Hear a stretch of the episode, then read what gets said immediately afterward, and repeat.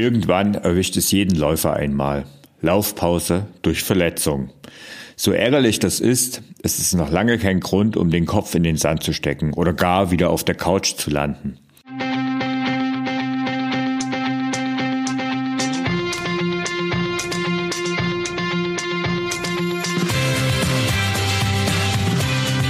Endlich mehr Sport, der Podcast für Couch Potatoes und Gelegenheitssportler, die mehr Bewegung und Sport in ihr Leben bringen wollen. Im heutigen Podcast habe ich Arne Menzel zu Gast. Arne ist Physiotherapeut und Experte für Sportverletzungen und Verletzungsprävention. Da er auch gleichzeitig Dozent für Physiotherapie ist, ist er der ideale Gesprächspartner für dieses Thema. Anne hilft dir in seiner Praxis in Wiesbaden oder per Online-Physiotherapie, Schmerzen und Verletzungen in den Griff zu bekommen.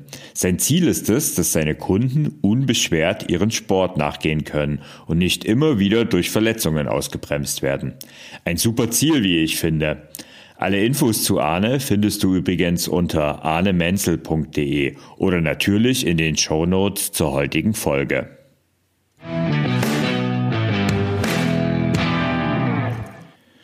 Übrigens, wenn du Arne mal in Aktion sehen willst, so kannst du das auch in meinem Laufkurs meine ersten 10 Kilometer mehr als nur laufen tun. Dort ist Arne Teil des Expertenteams und begleitet dich mit Krafttraining zur Verletzungsprophylaxe und Faszientraining auf deinem Weg zu deinen ersten 10 Kilometer. Wenn das jetzt interessant für dich klingt, dann schau mal auf ausdauerblog.de slash Laufkurs vorbei und trag dich dort auf die Warteliste ein. Der nächste Kurs, der startet nämlich schon am 9. Januar 2021. So, nun aber genug der Werbung und direkt rein in das Interview mit Arne. Hallo, hier ist wieder Thorsten, dein Online-Lauftrainer und heute habe ich wieder einen wunderbaren Gast im Podcast. Hallo Arne Menzel. Hallo.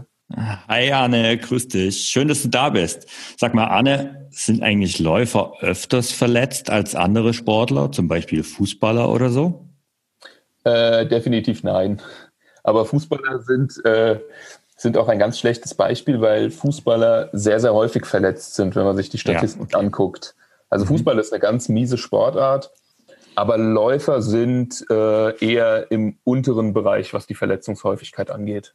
Ah, das ist ja, meine, man hört ja und liest ja immer viel, aber es gibt ja halt wahrscheinlich auch einfach besonders viele Läufer, oder? Deswegen es, es sind die Statistiken da auch immer mit Vorsicht zu genießen.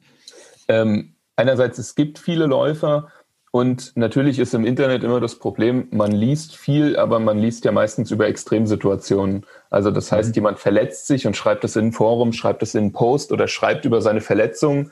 Mhm. Aber ähm, in vielen Fällen wird ja nicht über die Nichtverletzung geschrieben. Mhm. Und wenn man, wenn man dann in die Statistiken reingeht, also wirklich mal sagt, okay, wir haben eine sportwissenschaftliche Studie gemacht und haben ganz viele Läufer befragt und betreut, dann ist man irgendwo bei, ähm, ich glaube, zwischen fünf und zehn Verletzungen auf 1000 Trainingsstunden. Wobei da Verletzung auch bedeutet, das kann sein, dass mir irgendetwas wehtut und ich deswegen eine einzige Laufeinheit nicht machen kann. Okay. Und halt also nur ein einziges Mal ausfalle. Ja. Es ist ja aber so, also ich meine, die typischen Läuferverletzungen oder sagen wir, fangen, fangen wir mal vielleicht an, mit, mit Schmerzen, man muss ja nicht immer gleich von der Verletzung sprechen, sondern eher von Schmerzen. Es ist ja so, ähm, bei Läufern ist dieser plötzliche Schmerz kommt ja relativ selten vor, sage ich mal. Es sind ja oft eher so schleichende Dinge.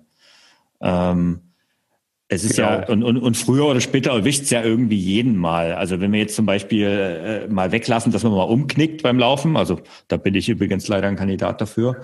Ähm, aber Sonst kommen ja eigentlich eher die Beschwerden so langsam. Was passiert da eigentlich im Körper, wenn da so langsam ein Schmerz sich entwickelt?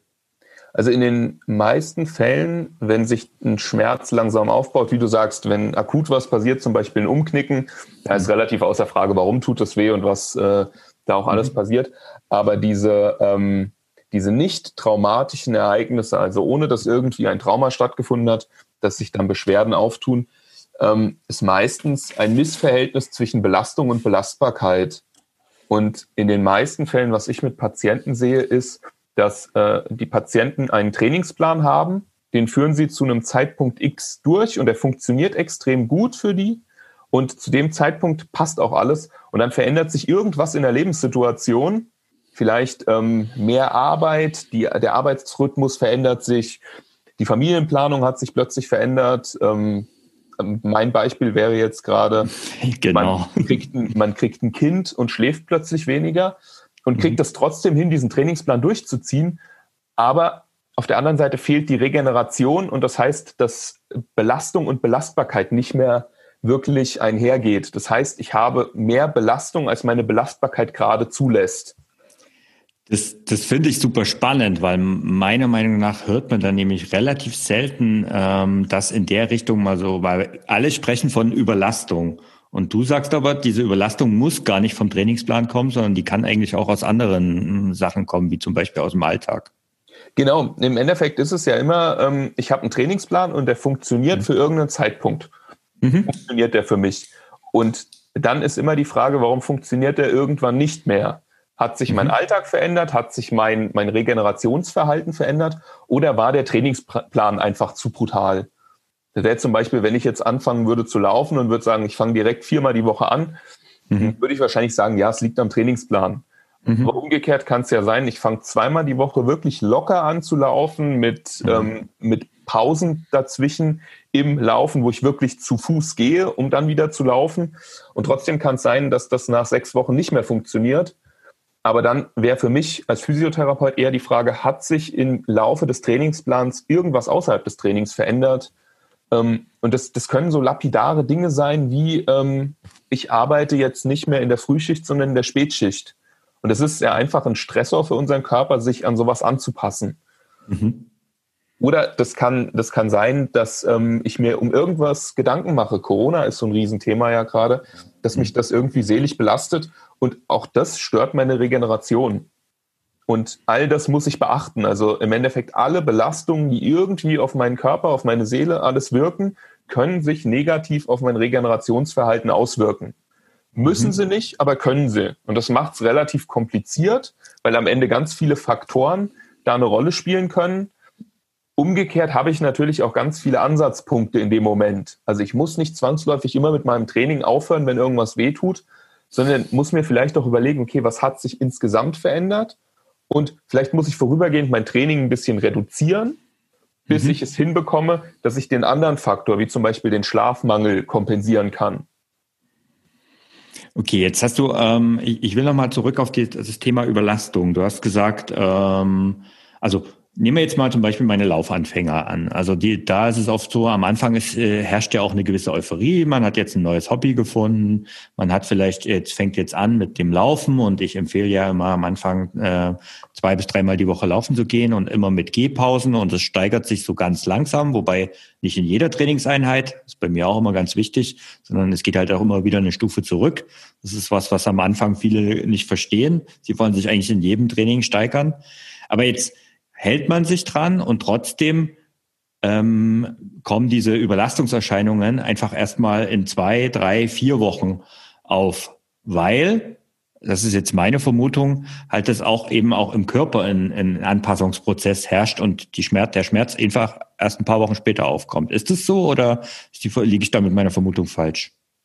Nee, das kann, ähm, das kann genauso sein. Also in den mhm. meisten Fällen ist, ähm, wenn es um so Überlastungserscheinungen geht, der Moment, in dem die Schmerzen auftreten, nicht der Moment, an dem das Problem liegt, sondern ja. das Problem baut sich ja irgendwann auf. Sonst, wenn in dem Moment, in dem ich die Schmerzen aber auch wirklich das Problem liegen würde, dann würden wir eher über eine akute Verletzung reden. Du bist ja. umgeknickt mhm. und ab dem Moment hast du das Feedback von deinem Körper, das war nicht gut. Aber ähm, so Überlastungserscheinungen, die brauchen ja eine gewisse Zeit, muss sich ja Belastung ansammeln, damit es zu einer mhm. Überlastung kommt. Ich bin mhm. ja nicht durch eine Laufeinheit überlastet, weil dann habe ich ja nach der einen Laufeinheit genug Zeit, mich davon zu erholen. Aber wenn ich zum Beispiel mit drei Laufeinheiten starte, ich aber von meiner Regenerationskapazität nur zwei pro Woche verkrafte, dann werde ich das auch die erste Woche hinkriegen. Bin ich vielleicht ein bisschen müde, die zweite Woche kriege ich das auch hin bin vielleicht immer noch ein bisschen müde. Es kann aber gut sein, dass in der dritten Woche entweder sich mein Körper dran gewöhnt hat oder dass zum Beispiel mein Knie anfängt leicht zu schmerzen, dass das empfindlicher wird. Und in also, den meisten Fällen ist es auch nichts anderes, also da geht nichts kaputt, sondern einfach, mhm. es finden leichte Entzündungsprozesse statt, die das ganze Gewebe empfindlicher machen. Die okay. natürlich aber auch dafür sorgen sollen, dass ich ein bisschen weniger mache in dem Moment. Mhm.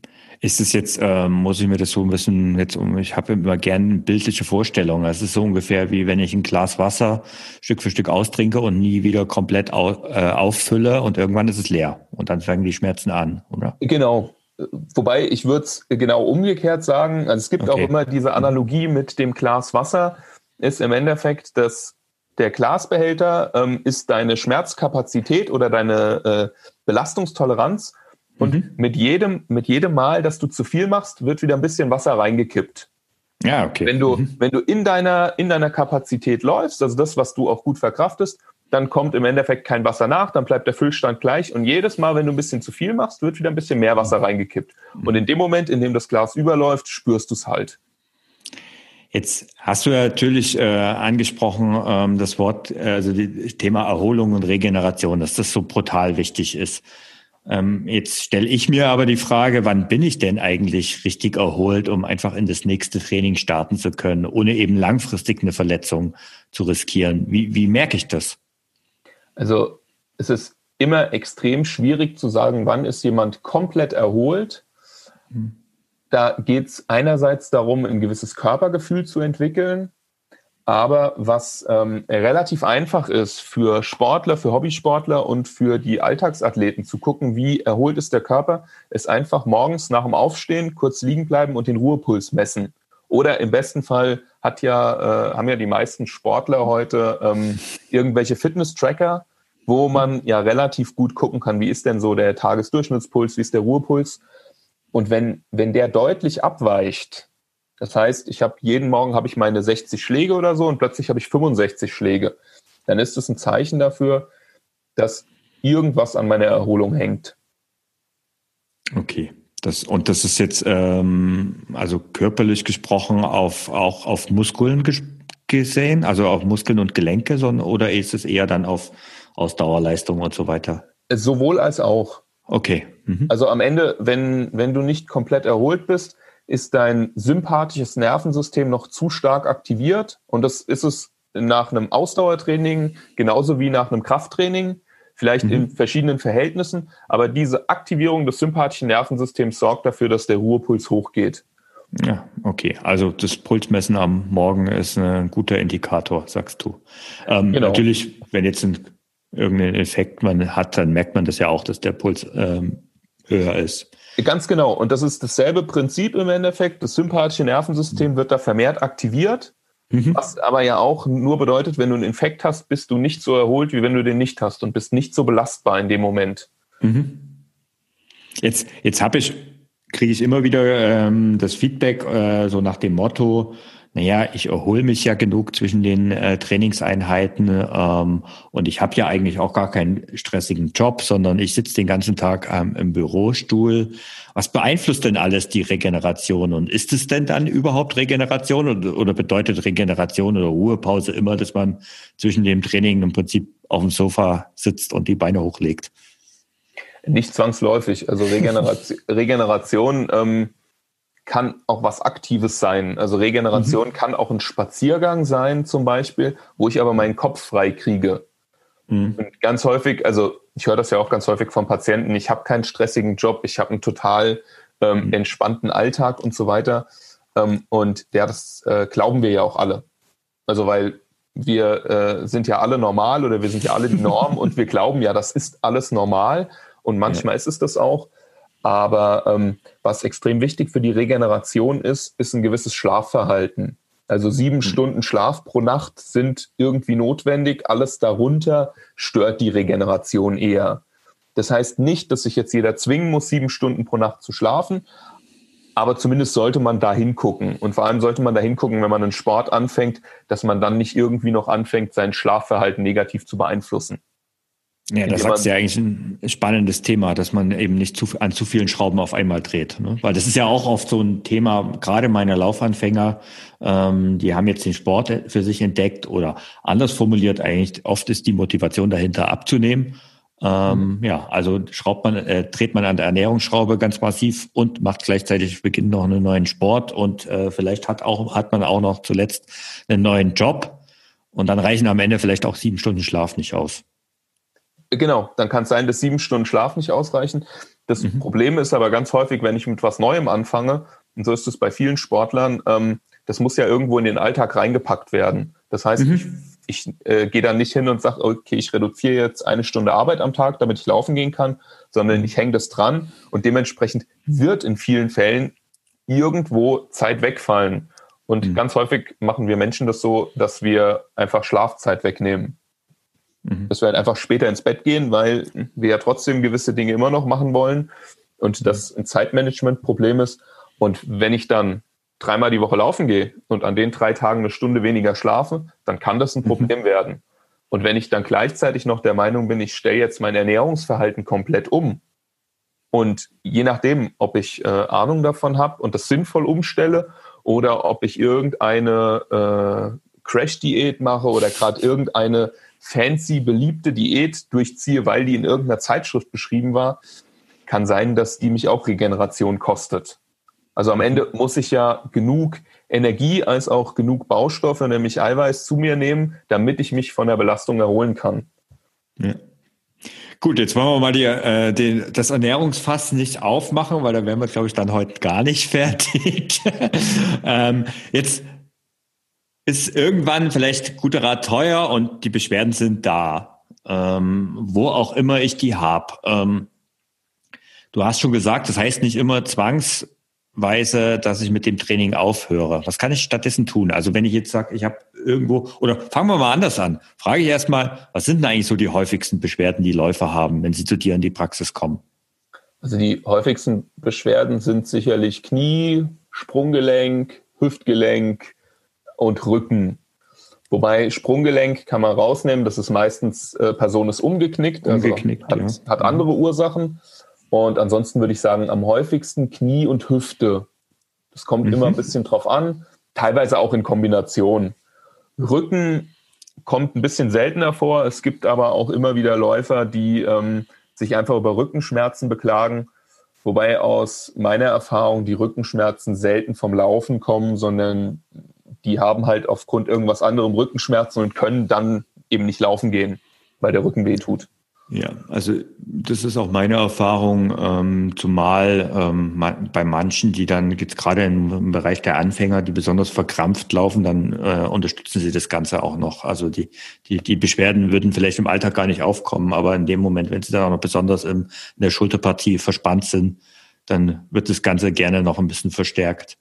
Genau. Es ist in vielen, in vielen Fällen kann das laufen, wenn ich dann irgend so eine, ich will jetzt nicht sagen Vorerkrankung, weil das, das klingt zu negativ, aber wenn ja. ich, wenn ich so eine Beschwerde vorher habe, kann das laufen. Vor allem, wie du sagst, wenn ich, wenn ich mich so ein bisschen zwinge und das Ganze verkrampfter mache, kann das das natürlich noch weiter triggern. Mhm. Aber ansonsten würde ich sagen, typischerweise Laufbeschwerden sind eher das Knie, vielleicht noch die Achillessehne dabei, dass das so typische Bereiche sind, die überlasten, je nachdem, welchen Laufstil ich auch ähm, ausführe. Wenn ich Vorfuß laufe, habe ich mehr Achillessehnenprobleme. Wenn ich mhm. Mittel- oder Rückfuß laufe, dann ist es meistens eher das Knie. Mhm. Und jetzt gehen wir mal zurück. Also jetzt habe ich ähm, beispielsweise am Knie leichte Schmerzen. Ähm, oder in meinem Fall wird es dann wahrscheinlich eher das Hüftgelenk sein ähm, was dann ab und zu mal zwackt, wenn ich gerade im Marathontraining bin. Ähm, was kann ich jetzt tun, wenn das auftritt? Muss ich direkt Pause machen und zum Physiotherapeuten gehen oder gibt es da vielleicht vorher noch ein paar Sachen, die ich machen kann? Also ich muss ja natürlich auch äh, jetzt an meine eigene Kundschaft denken, deswegen du musst direkt zum Physiotherapeuten. Nee, nee klar. Spaß, Spaß beiseite. ähm, es, es gibt immer noch andere Dinge, die du machen kannst. Also der erste Tipp ist immer gucken, wann treten die Schmerzen auf. Hast du von Anfang an beim Laufen die Schmerzen oder kommen die nach Kilometer fünf oder nach Kilometer sieben und so weiter? Wenn die Schmerzen erst später auftreten, dann wäre meine einfachste Empfehlung, unterhalb des Schmerzniveaus zu laufen. Das heißt, wenn die nach fünf Kilometern auftreten, dann lauf drei bis vier Kilometer, mach eine Gehpause und lauf nochmal drei bis vier Kilometer und guck, ob du das damit erstmal hinbekommst. Das heißt, du nimmst ein bisschen Belastung raus, hast mhm. aber trotzdem eigentlich einen ganz guten Reiz fürs Herz-Kreislauf-System, hast halt eine Belastungspause dazwischen und dann gucken, dass du über drei bis vier Wochen vielleicht diese Pause in der Mitte wieder rausnehmen kannst und wieder normal laufen kannst. Ob sich das dadurch verbessert. Weil, wie gesagt, in den meisten Fällen ist es nur ein Problem, dass Belastung und Belastbarkeit in dem Moment nicht zusammenpassen. Wenn du die Belastung ein bisschen reduzierst durch so eine eingebaute Pause und dann dich langsam hochsteigerst, kann es gut sein, dass deine Belastbarkeit problemlos hinterherkommt. Okay, das heißt, äh, dass zum Beispiel auch so eine Entzündung dann irgendwann weg ist. Genau. Äh, grundsätzlich ist Bewegung auch erstmal was Gutes für eine Entzündung, mhm. solange die Bewegung nicht so viel ist, dass sie die Entzündung immer weiter anfeuert. Mhm. Ja, das ist spannend, weil viele, viele sagen ja, du musst direkt Pause machen. Ne? Äh, genau. Es ist, es ist wie mit allem im Leben. Es gibt auch den, gibt auch den einen Läufer, für den ist äh, die Pause garantiert das Beste. Und es gibt aber eben auch die, für die ist ähm, ein bisschen drin bleiben deutlich besser, weil wenn du komplett eine Pause machst, dann wird zwar dein Knie geschont in dem Moment, was vielleicht mhm. Beschwerden macht, aber alle anderen Körpersysteme, die ja eigentlich vom Laufen profitieren in dem Moment und trainiert werden, werden halt mhm. auch geschont. Und dann muss man sich ja immer überlegen, Laufen hat ja auch einen äh, gesundheitlich positiven Effekt und den nehme ich in dem Moment komplett weg. Ja, und den, den, genau, der Effekt ist ja einfach, genau, das stimmt. Das ist halt einfach diese, nichts ist schlimmer für einen ambitionierten Läufer wie eine Laufpause. Das äh, kann ich bestätigen. Genau. Ein, ähm, zweiter Tipp wäre noch, ähm, was sich auch sehr gut bewährt, ist, die Schrittfrequenz ein bisschen zu verändern. Das heißt, wenn du zum Beispiel beim Laufen im Knie Beschwerden bekommst, auch ähm, kann sowohl vom, vom ersten Schritt an sein, als auch wieder in der Mitte, dass du guckst, dass du deine Schrittlänge ein bisschen kürzer machst, dadurch eine höhere Trittfrequenz hast beim Laufen. Dadurch hast du aber bei jedem Schritt, den du machst, ein bisschen weniger Kraft, die auf das Bein wirkt. Einfach mhm. je kürzer der Schritt ist, desto mhm. geringer ist die Reaktionskraft, die vom Boden auf das Bein zurückwirkt. Und dadurch mhm. sinkt akut die Belastung, was auch schon ausreichen kann, damit die Beschwerden besser werden. Also einfach den Laufstil vorübergehend anpassen. Ja, okay. Und das aber, also wenn jetzt, wenn ich gerade da höre ich dann immer bei dem Thema Laufstil vorübergehend anpassen. Also da kann ich jetzt als Lauftrainer sagen, Achtung, also jetzt gerade wenn ihr in Richtung Vorfußlauf geht und so weiter, ähm, das, das dauert und das, das ist nicht von heute auf morgen. Also ihr könnt nicht einfach jetzt, wenn ihr bisher zehn Kilometer gelaufen seid, mit einem äh, Mittelfuß oder ähm, Fersenlauf dann könnt ihr nicht morgen im Vorfuß zehn Kilometer laufen. Das, da, da werdet ihr dann ganz sicher bei Arne in der Praxis landen. Auf, auf gar keinen Fall. Also das, das ja. geht auf gar keinen Fall. Es geht wirklich eher darum, minimalste Veränderungen, also zum Beispiel die Schrittlänge minimal verändern. Genau, ja. Oder ähm, wenn, wenn man äh, über die Ferse läuft, vielleicht minimal Richtung Mittelfuß äh, verlagern. Einfach ein bisschen mit der Technik spielen, um zu gucken, ob dadurch die Symptome direkt verändert werden können. Aber das Schlimmste, was man machen kann, ist, wenn man Fersenläufer ist, auf den Vorfuß umzustellen. Das habe ich mit 25 Mal gemacht. War ich der Meinung, nach meinem 25. Geburtstag, ich bin jetzt total der gute Vorfußläufer. Und ich war vorher schon kein, keiner, der viel gejoggt ist. Mhm. Habe mich da äh, mit äh, wahrscheinlich auch noch ein bisschen Restalkohol von der Geburtstagsfeier mal äh, sieben Kilometer durch den Wald geprügelt und konnte eine Woche lang fast nicht laufen, weil mir die Achillessehnen ja. so wehgetan haben. Ja. Ja war dann vorbei mit dem Vorfußlaufen. Ja. Also, also das ist auch, das ist auch ganz einfach so, dass ähm, da es gibt nicht den idealen Laufstil, sondern den gibt's maximal für dich und wie auch immer der dann aussieht. Also da bin ich ja auch ein ganz klarer Verfechter davon. Jetzt weiß ich ja aber, ähm, wenn wir zum Thema äh, Verfechter sind, ich weiß, dass du ein großer Fan von Krafttraining bist. Gegensatz ja, zu mir. Definitiv. ähm, warum ist eigentlich Krafttraining so wichtig fürs Laufen? Die Frage ist, warum ist Krafttraining generell wichtig? Ja, das stimmt. Also ähm, ich hatte äh, gerade ähm, heute wieder einen Facebook-Post gesehen, da ging es um die WHO-Bewegungsempfehlungen und ähm, mhm. ähm, die WHO empfiehlt mittlerweile zweimal pro Woche Krafttraining. Einfach als generelles Gesundheitsminimum. Zweimal mhm. die Woche eine äh, Belastung oder eine sportliche Tätigkeit, die die Muskulatur sehr stark fordert. Also Krafttraining. Und für den Läufer macht Krafttraining dahingehend Sinn, dass eben ein Krafttraining all das beim Läufer trainiert, was durchs Laufen nicht trainiert wird. Also mhm. Laufen gehen und Joggen gehen hat ja mhm. vor allem einen Effekt aufs Herz-Kreislauf-System und auf die Ausdauer, vielleicht noch ein bisschen auf die Kraftausdauerkomponente der eingesetzten Muskulatur, also vor allem der genau. Beinmuskulatur, genau. Gesäßmuskulatur. Ähm, worauf Laufen relativ wenig Effekt hat, ist zum Beispiel auf die Knochendichte, ist auf die äh, Stabilität des Kapselbandapparats, auf den Muskelumfang, aber auch die Kraft der Muskulatur. Und das alles kann ich durch ein Krafttraining sehr positiv beeinflussen was aber auch wieder mein Laufen positiv beeinflusst, weil einerseits, je stärker ich bin, desto geringer ist mein Verletzungsrisiko. Das zeigen mhm. mittlerweile diverse Studien. Wenn meine Muskulatur stärker ist, dann kann ich auch irgendwelche ähm, Bewegungsfehler beim Laufen, sei es, dass ich irgendwie wegrutsche oder dass ich umknicke, besser kompensieren, als wenn ich nicht so stark bin. Das heißt, mhm. ich verletze mich tendenziell seltener. Gleichzeitig, wenn ich stärker bin, dann kann ich auch ökonomischer laufen, weil ich kann mich besser vom Boden abdrücken und verbrauche da weniger Energie beim Abdrücken, als wenn ich nicht so stark bin. Mhm. Also das äh, mit, mit dieser klassischen Feldstudie mit der Größe eins, also ich selbst, ähm, kann, das, kann das an der Stelle absolut bestätigen, dass ähm, dass wenn ich, also ich ähm, bin ja bekanntlich nicht der größte Freund von Krafttraining oder anders formuliert, ich bin oft viel zu faul dazu. Ähm, aber ich weiß ganz genau, wenn ich meine Trainingsbelastung über einen gewissen äh, Level, den Erhaltungslevel rausziehe und wenn ich zum Beispiel auch einen Marathon trainiere, ganz klar, dann geht es nicht ohne. Und äh, je, je älter ich werde, umso wichtiger ist es ohnehin. Und dann weiß ich das auch und dann mache ich das auch. Ähm, ich habe auch eine Zeit lang gemerkt, als ich ähm, noch sehr aktiv im Triathlon-Training war, äh, aufgrund der Vielfalt der Sportarten und gerade Schwimmen ist da ja auch oft äh, sehr gut, ähm, werden einfach viel mehr Muskeln äh, bewegt.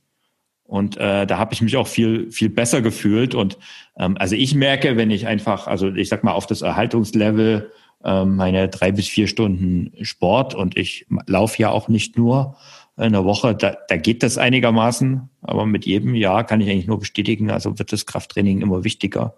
Und reichen dann eigentlich diese typischen Stabi-Übungen, die man so als Läufer sowieso ab und zu macht? Also die mache ja selbst ich. Ja, also Blanks, Seitstütz und solche Dinge. Also beim, beim Krafttraining äh, gilt auch, wie beim Laufen, alles ist besser als nichts. Das mhm. Problem bei den typischen Stabi-Übungen ist, dass sie ähm, hauptsächlich auf die Muskelgruppen des Rumpfes abzielen. Ein bisschen, mhm. also zum Beispiel der Seitstütz, noch ein bisschen auf die Gesäßmuskulatur. Mhm. Aber das meiste, was da trainiert wird, ist die Rumpfmuskulatur. Und wenn man sich einfach anguckt, wie viel Muskulatur im Bereich des Rumpfs ist, beziehungsweise in Anführungszeichen wie wenig, dann genau. ähm, verbringe ich relativ viel Zeit, wenn ich nur Stabi-Übungen mache, damit wenig Muskelgruppen zu trainieren. Ja, okay. Ich hatte mhm. gerade vorgestern eine Diskussion mit einer äh, Sportlerin, eine Leistungshockeyspielerin, die mhm. selber aber auch als Trainerin arbeitet. Und da ging es jetzt darum, in Corona-Zeiten Online-Training für die Mannschaft und ähm, ob ich irgendwelche Ideen hätte. Es wird ja sonst so langweilig werden, wenn man immer dasselbe macht. Dann habe ich sie gefragt, was sie denn überhaupt macht. Und dann hat sie, hat sie fünf Übungen aufgezählt und vier davon waren Übungen für die Rumpfmuskulatur. Und dann war meine erste Frage, äh, was ist denn mit der Beinmuskulatur? Weil das mhm. Beinmuskulatur ist zum Beispiel beim Hockey wie bei allen anderen Spielsportarten eine extrem relevante Muskulatur, weil wenn die nicht stark ist, bin ich nicht schnell auf dem Platz. Mhm. Und dasselbe würde ich jetzt auch für Läufer sagen. Beinmuskulatur ja. ist wahrscheinlich der, der primäre Faktor, den ich trainieren sollte. Nicht damit ich äh, extrem muskulöse Beine habe, sondern einfach, dass ich eine, eine gewisse Kraftkomponente in den Beinen habe. Mhm. Weil das ist ja auch die Muskelgruppe oder die Muskulatur, die am meisten gefordert wird beim Laufen. Mhm. Jetzt ist meine Erfahrung, wenn ich jetzt äh, in, in meinem Laufanfängerkursen zum Beispiel, ist es so, ähm, diese Beinmuskulatur ist oft bei den Leuten, vielleicht auch die, die vielleicht ein paar Kilo mehr mit sich rumtragen, durchaus einigermaßen da. Aber wo es völlig hapert, ist eigentlich das, was du vorher angesprochen hast. Ähm, also Seitstütz ist zum Beispiel eine Übung, das kriege ich fast jede Woche gespiegelt, dass es ähm, einfach Leute in meinen Laufkursen gibt, die können diesen Seitstütz keine zehn Sekunden halten, also nicht mal fünf.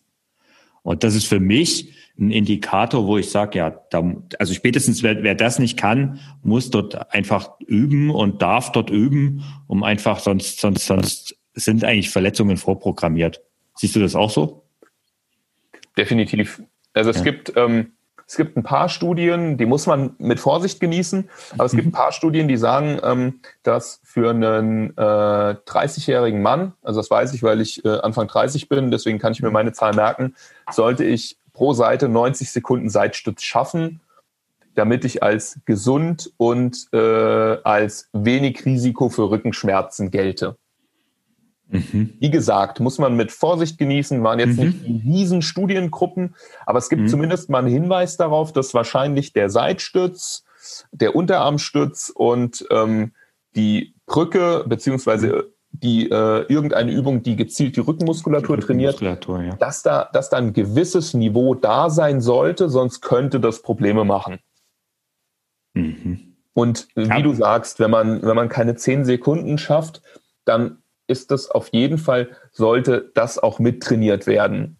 Hm. Nicht, nichtsdestotrotz bin ich ein Riesenfan davon, auch die Beine immer zu trainieren, weil, wie gesagt, es geht am Ende nicht darum, äh, muskulöse Beine zu haben, mhm. sondern möglichst äh, kraftvolle Beine. Also dann eher eine schwerere Übung wählen und in einem niedrigeren Wiederholungsbereich.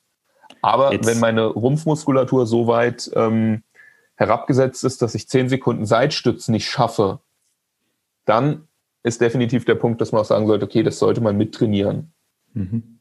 Jetzt äh, hast du schon die Beinmuskulatur angesprochen. Was sind so Übungen, wenn ich jetzt sage, ich, ich lass mal die, die ähm, ich habe kein Equipment zu Hause. Ne? Im Moment Corona, Fitnessstudios sind zu. Was sind so Übungen, die die, die Läufer machen können und sollten? Also ähm, was eine super Übung ist, sind Ausfallschritte mhm. in verschiedenen Varianten. Also wenn mir der normale Ausfallschritt zu leicht ist, dann kann ich sowohl den vorderen Fuß erhöhen, dann wird es schwieriger, oder als andere Variante den hinteren Fuß mhm. erhöhen, dann wird die Übung schwieriger. Ähm, seitliche Ausfallschritte sind eine super Übung. Die Standwaage ist immer ganz beliebt. Mhm. Und ähm, wenn ich gerne ähm, einfach ein Übungsprogramm als Warm-up habe, dann gibt es äh, von der FIFA eigentlich für Fußballer, aber es hat sich gezeigt, dass das für sehr, sehr viele Sportler gut ist. Gibt es FIFA 11 Plus heißt das, also FIFA 11 Plus. Das ist ein Aufwärmprogramm, das ist kostenlos verfügbar im Internet. Da kriegt man, ähm, da hat man mehrere Übungen mit Videos, mit Bildern erklärt und kann die als Warm-up machen. Das ist für Hobby-Fußballmannschaften bis hin zu Leistungsfußballmannschaften als Warm-up gedacht, um Verletzungen zu reduzieren. Und da sind ein paar schöne Krafttrainingsübungen drin, die man auch gut beim Laufen einsetzen kann. Oh, sehr cool. Also das packe ich natürlich auch in die Show Notes. Ähm, da findest du dann den Link zu den Übungen. Ähm, ja, finde ich ein super Tipp. Jetzt bietest du ja Online-Physiotherapie an. Äh, wie muss ich mir das vorstellen, wie das funktioniert? Also muss man sich bei einer Physiotherapie nicht eigentlich zwangsweise sehen, um dem Patienten richtig helfen zu können? Also der Vorteil an der heutigen Zeit ist ja, dass man sich bei Online-Physiotherapie auch sehen kann. Also mittlerweile mhm. mit dem, mit der ganzen Kameratechnik an den Laptops, an den Handys und so weiter, ist ja zumindest erstmal das Sehen gegeben. Mhm. Und es gibt sicherlich äh, einzelne Fälle, wo es notwendig ist, dass Patient und Therapeut wirklich im selben Raum sind, dass Berührung stattfindet. Einfach mhm. um gewisse Dinge auszuschließen oder um gewisse Dinge herauszufinden.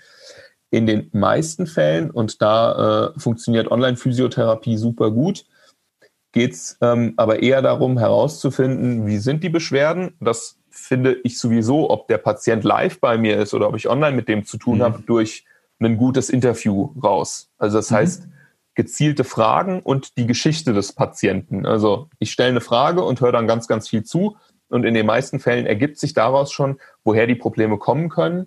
Und dann kann ich natürlich dem Patient auch über Kamera zeigen, welche Übungen und welche Tests er jetzt machen soll, welche Bewegungen und mir dann Feedback gibt, wie fühlt sich das an. Und damit kriege ich sehr schnell relativ gut raus, woher die Beschwerden kommen, wie die Beschwerden sich genau äußern. Und ich bin der Meinung, und da gibt mir glücklicherweise einerseits, äh, geben mir meine Behandlungen recht, weil sie funktionieren, und andererseits die Studienlage, dass ähm, die meisten Beschwerden, mit denen wir als Physiotherapeuten zu tun haben, einen aktiven Behandlungsansatz brauchen. Das heißt, bei Physiotherapie denkt man ja immer erstmal dran, da ist so eine Massageliege und der Physiotherapeut drückt irgendwo wild auf einem rum. Hm. Was, was auch okay ist, was sicherlich auch gut tut. Massage tut ja auch gut. Mhm. Aber wenn es darum geht, ich habe zum Beispiel wieder äh, unser Läuferbeispiel. Du gehst laufen, hast Kniebeschwerden und meine zwei Tipps, wie du dein Laufen äh, verändern sollst, haben deinen Kniebeschwerden vielleicht ein bisschen geholfen, aber am Ende bist du sie nicht losgeworden. Mhm. Und da ist meiner Meinung nach trotzdem ein aktiver Behandlungsansatz notwendig. Es ist nicht notwendig, dass ich dein, deine Kniescheibe massiere, dass ich deine Patellasehne massiere, sondern dann, dass wir herausfinden, okay, wie genau sind deine Beschwerden, wann treten sie auf, wie lange sind sie und so weiter, wie verhalten sie sich im Alltag und dann eine Übungsstrategie finden, Übungen finden, vielleicht äh, auch Übungen mit der Faszienrolle, vielleicht ähm, generell Alltagsanpassungen über eine Einlage vorübergehend nachzudenken und daraus eine Strategie basteln, wie kriegst du es hin, dass du deine Beschwerden innerhalb der nächsten Wochen selbstständig loswirst. Und Online-Physiotherapie funktioniert da super, indem man einen intensiven Ersttermin hat, aus dem sich ein Therapie- und Trainingsplan ergibt und dann daraus eine lockere Betreuung, das kann per E-Mail-Feedback sein, das kann per WhatsApp-Feedback sein und dann nach zwei bis vier Wochen ein neuer Termin, wo der Trainingsplan angepasst wird. Also jetzt, jetzt hast du mich ja echt neugierig gemacht, weil ich, ähm, also ich kann mir das auch bei dir perfekt vorstellen, weil ich, ich merke das auch in unserem Interview, dieses super strukturierte Vorgehen, ein Schritt nach dem anderen, um äh, Dinge zu analysieren. Das ist ja genauso wirst du wahrscheinlich auch bei deiner Physiotherapie vorgehen. Ähm, und ich, das ist nämlich auch noch, das will ich, ich will das immer noch mal unterstreichen, dieses ähm, die, viele haben das Bedürfnis, dann an fünf, sechs, sieben, acht Dingen auf einmal zu tun. Aber so wirst du nie da die wirkliche Ursache finden, sondern irgendwas. Ähm, und wenn du Glück hast, triffst es, aber ja, wenn du nicht Glück hast, dauert es halt auch ewig. Und das finde ich super, wie du da immer jetzt so Schritt für Schritt das schon vorgestellt hast. Und letztendlich machst du letztendlich dort ja so eine Art Hilfe zur Selbsthilfe, oder? Ganz genau. Also ich bin, ich bin auch der festen Überzeugung, äh, hoffentlich hört jetzt kein Physiotherapeut zu, sonst kriege ich Hass-E-Mails. ähm, aber ich bin der festen Überzeugung, die Physiotherapie heilt nicht.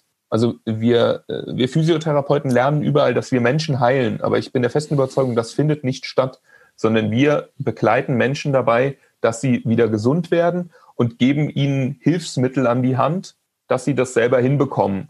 Und das entweder, wie ich es gerade beschrieben habe, in einem sehr lockeren Umgang, dass man ein paar Termine hat mit langen Pausen dazwischen, dass die Person das selber machen kann oder aber in einem engeren Setting, weil die Person nicht die Motivation hat, weil die Person es vielleicht mhm. äh, nicht umsetzen kann, was ich an Übungen von ihr verlange und da intensivere Betreuung braucht. Aber am Ende geht es immer darum, wenn du mein Patient bist, was du selber tust. Weil ich mhm. kann, ich kann die Beschwerden, also ich glaube nicht, dass meine Hände heilen. Glaube ich nicht. Dafür, ähm, dafür ist die Physiologie des Menschen äh, nicht gemacht, dass wir durch Hände geheilt werden sollen, sondern am Ende ist es immer, dass wir wenn wir Beschwerden haben, dann müssen wir unser Verhalten anpassen.